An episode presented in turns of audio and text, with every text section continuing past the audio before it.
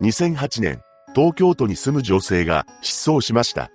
彼女は失踪前に助けを求める電話をかけていたのですが、未だに発見されていません。詳細を見ていきましょう。後に失踪することとなる石田かな子さんは東京都江戸川区に住んでいました。彼女は両親と兄の4人家族だったそうです。そんな石田さんは同級生からおとなしいという印象を持たれていたと言います。しかし、彼女が失踪する数日前に、近所の住民が石田さんのことを見かけており、何かおかしいと感じていました。何でも、石田さんはすごく痩せていたそうなのです。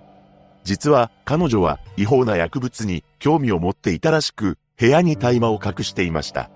両親は、そのことに薄々気づいていたものの、止めることはできなかったと言います。そして2008年4月5日の夜、19歳になっていた石田さんは、友人の女性に、こう告げたそうです。亀戸駅で男の人に会う。その男の人と初めて会う。このように話しており、出会い系サイトを通じて知り合った男と会うことになっていたのです。そして午後11時頃に、石田さんは東京都江東区の JR 亀戸駅に向かいました。ここから彼女は男と落ち合い、行動を共にしています。そして翌日の4月6日、石田さんはとんでもない状況に追い込まれていました。というのも、この日の昼頃に、石田さんは友人や家族に助けを求める電話をかけていたのです。その電話は尋常ではなく、キャー、キャーという叫び声を上げながら必死に状況を説明していました。時折、意味不明な言葉も発していたのですが、次のように現状を話しています。知らない男に連れ回された。薬を打たれた。助けて。このような電話は数回かかってきており、二人組の男にホテルに連れ込まれそうになった、などとも話していました。さらに、石田さんは山梨県警にも2回通報しています。最初は息遣いが聞こえただけで10秒から20秒で切れてしまいました。これを不審に思った山梨県警は石田さんに数回かけ直しており、十数分後に繋がっています。すると石田さんは慌てた様子で、石田かな子です、と名乗りました。警察は居場所を聞き出そうとしていますが、ろれつが回っておらず、わからない、わからない、などと繰り返しており、今どこにいるのか突き止めることはできなかったのです。その一方で、彼女が危機的状況に追い込まれていると悟った両親は、すぐに警察に通報しています。警察も事件として動き出し、石田さんから断片的に聞き取ることのできた車のナンバーなどを頼りに捜査を開始しました。そして石田さんの携帯電話のアクセス履歴を確認し、男と出会うきっかけとなった出会い系サイトを割り出しています。そこから男の携帯番号を突き止めました。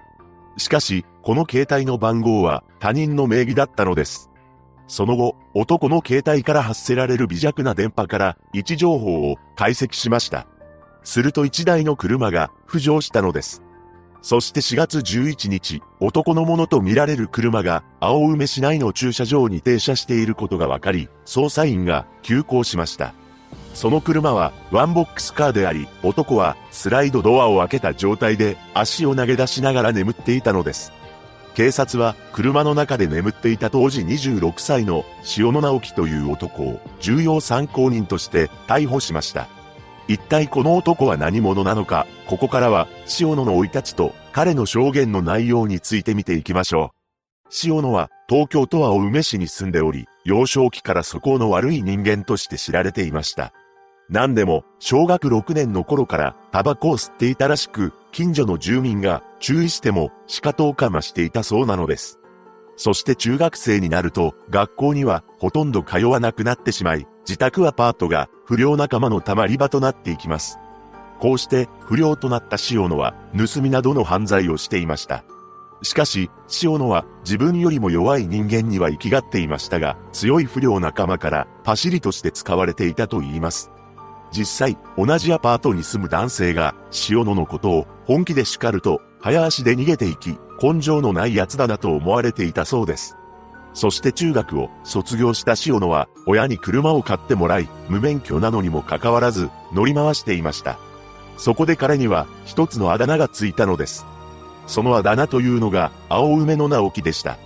青梅に住んでいる直樹だから、青梅の直樹というあだ名がついたと思うのですが、よく考えれば、そのまんまのあだ名です。その後は仕事を転々としており、一時期はホストをしていたと言います。その頃の塩野を知る知人女性は次のように思っていました。塩野はギャルをみたいだったけど、顔はブサイク。全然魅力を感じない。ただ、喋りが上手くて強引に女性をゲットしていた。モテたというより激しく迫るタイプ。そのうちに塩野は地元の暴力団の関係者とも交友を持つようになり、スロットをしながら稼ぐようになったそうです。そんな生活を送る中、彼はあらぬものに手を出してしまいます。それは違法薬物でした。塩野は覚醒剤の常習者となっていき、そのうちにとんでもない行動に移ります。なんと、出会い系サイトに一緒に冷たいの決めない？などと書き込むようになったというのです。この文章は覚醒剤を打つことを意味する隠語だそうで、ある程度知識のある人ならどういうことか理解できると言います。こうして何人もの女性を誘い出し、車に乗せていました。そして彼は、おびき出した女性たちに対して、誓約書なるものにサインさせていたのです。驚くべきことに、その誓約書の内容は、行方不明になっても、責任は問いません、というものであり、多数の女性がサインしていました。塩野は父親名義の車で生活しながら女性たちと頻繁に決め込んでいたそうです。恐ろしいことに、この誓約書に書かれていた名前の中には、家出人届の出ている中学生もいたと言います。ここからは、警察の取り調べで判明した塩野の供述をもとに、事件当時の流れを見ていきましょう。まず、塩野と石田さんは、亀戸であった後、塩野の地元である、青梅市にドライブに向かったそうです。そしてガソリンスタンドやカレー屋などに立ち寄りました。その後、峠で休憩をするため、車を停車させています。そしてなんと、塩野は隠し持っていた物を取り出し、違法薬物を使うための準備を始めたのです。この時塩野は石田さんにも売っていたのですが、次のように供述しました。下手だったから売ってあげた。しかし、打ち終わった後、石田さんが急に暴れ出したというのです。さらに彼女は車を降りたかと思うと、その場から走り去ってしまいました。塩野は石田さんのことを探したそうなのですが、見つからなかったと言います。ここまでの流れは、あくまで塩野の供述であるため、真相は不明なのですが、塩野の車内からは、尿反応や血液も見つかりました。ただ、それらが石田さんのものであるかどうか明確には分かっていないそうです。そして塩野の車内からは複数の女性名義のクレジットカードが見つかっています。警察は塩野が出会い系サイトでおびき出した女性たちに薬物を打ち、クレジットカードなど金目のものを奪っていたと見ているようです。そのように見立てる中、石田さんが走り去ったとされる山梨県の山中を捜索しました。すると山林から石田さんのものと見られるブーツやショルダーバッグ、手提げカバンなどを発見したのです。バッグの中身は物色された形跡はなかったものの、石田さんの携帯電話は見つかりませんでした。この場所は青梅市から約50キロ西の方角にある柳沢峠付近であり、周囲に民家はなく、ところどころに雪が残っていたそうです。しかし、見つかったブーツには周辺の泥がついていなかったと言います。つまり、彼女が周囲を歩いた形跡がないのです。そのため警察は、石田さんは、所持品とは別の場所にいる可能性も視野に入れて捜索を続けました。しかし、これ以降石田さんの手がかりを見つけることはできなかったのです。ちなみに、塩野の逮捕が報道された際、彼の母親は、うちの子が悪いと決まったわけではない、と言い放ったと言います。その後、塩野は覚醒剤の使用については認めたものの、石田さんの誘拐については否認しました。また、石田さんは、助けを求めた電話の中で、二人組の男、という言葉を話していましたが、共犯者の存在は浮上しておらず、塩野も、ずっと、一対一だった、と証言しています。警察は、塩野が石田さんを監禁したという証拠を得ることができず、監禁容疑での立件は見送られてしまったのです。結局、塩野は裁判で監禁事件に巻き込まれたというか、話がでかくなってしまった、などと話し、懲役2年、執行猶予4年の判決が確定しています。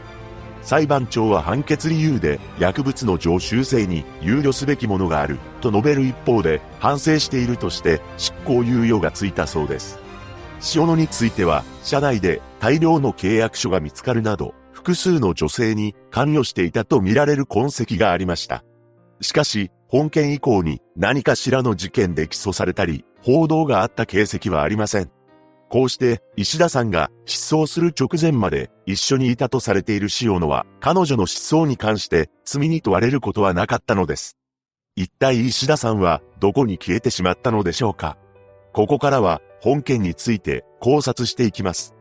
まず、塩野は本当に石田さんの失踪に関与していないのかどうかという点なのですが、警察の捜査で立件することができなかった以上、彼を疑うことはできないと思うのです。しかし、やはり不可解だと思うのが、石田さんのカバンやブーツなどが発見されている中、なぜ彼女を発見することができていないのかという点です。石田さんのブーツが見つかっていることから、彼女は靴を履いていない状態で山の中に飛び出していった可能性が高いと思います。ブーツには周辺の泥はついていなかったということなので、考えられる可能性は次の通りです。石田さんは塩野の車の中で錯乱状態に陥り、ブーツを脱いで携帯電話だけを持ち、外に飛び出していきました。塩野自身も薬を打っていたため、彼女がいなくなったことにすぐには気づかなかったのかもしれません。その後、塩野は車内に残っていた石田さんのブーツやカバンなどを山の中に捨ててしまいました。これが真相であれば、塩野が警察に話した内容と矛盾はありません。しかし、当時の山道は雪が少し残っていたとのことなので、靴を履いていない石田さんがそう遠くには行けないはずだと感じます。さらに、もしも、石田さんが、携帯電話のみを持って、自発的に失踪したのであれば、警察は、彼女の携帯の微弱な電波を感知して、ある程度の場所を割り出すことができたのではないかと思うのです。ただ、捜査の中で、石田さんの携帯電話を発見したという情報はありません。しかし、彼女が警察に電話をした時に繋がったのは山梨県警です。携帯を使って110番に電話をかけた場合、その携帯電話の電波をキャッチした中継局の所在地の都道府県につながります。つまり、石田さんが警察に電話をした時、彼女は所持品などが見つかった山梨県にいた可能性が高いと思うのです。このことから、おそらく石田さんは、携帯電話を持って山の中に逃げていき、警察や友人に電話をかけたと思われます。その後、石田さんは誰にも見つからず、山の中に消えてしまったのか、それとも、塩野に見つかり、連れ戻され、別の場所に連れて行かれた可能性もあると思います。ここで気になるのが、共犯者の存在です。石田さんは失踪前に家族や友人に向けて電話をしており、二人組の男にホテルに連れ込まれそうになった、などと話していました。この話が真実なのであれば、もう一人の男が車に乗っていた可能性があるのです。しかし、当時の彼女が幻覚を見ていたと考えることもできます。いずれにせよ、警察の捜査でも共犯者を割り出せていません。もう一つ謎なのが、塩野が一体なぜ高額な薬をホイホイと使えていたのかという点です。彼は暴力団とのつながりも持っており、スロットで稼いでいたとのことなので、真っ当な仕事をしていなかったと考えられます。実際、知人たちには、自らのことをブローカーと称していました。このことから、捜査員は、塩野の背後に、大掛かりな組織が関与しており、誘い出した女性たちを利用して、現金を稼いでいるのではないかと、慎重に調べていたそうです。ただ、塩野の逮捕をきっかけに、背後にある大掛かりな組織というものが明るみになることはありませんでした。一人の女性が失踪した本事件。警視庁のホームページでは情報の提供を求めています。石田さんが無事にご家族と再会されることを祈るばかりです。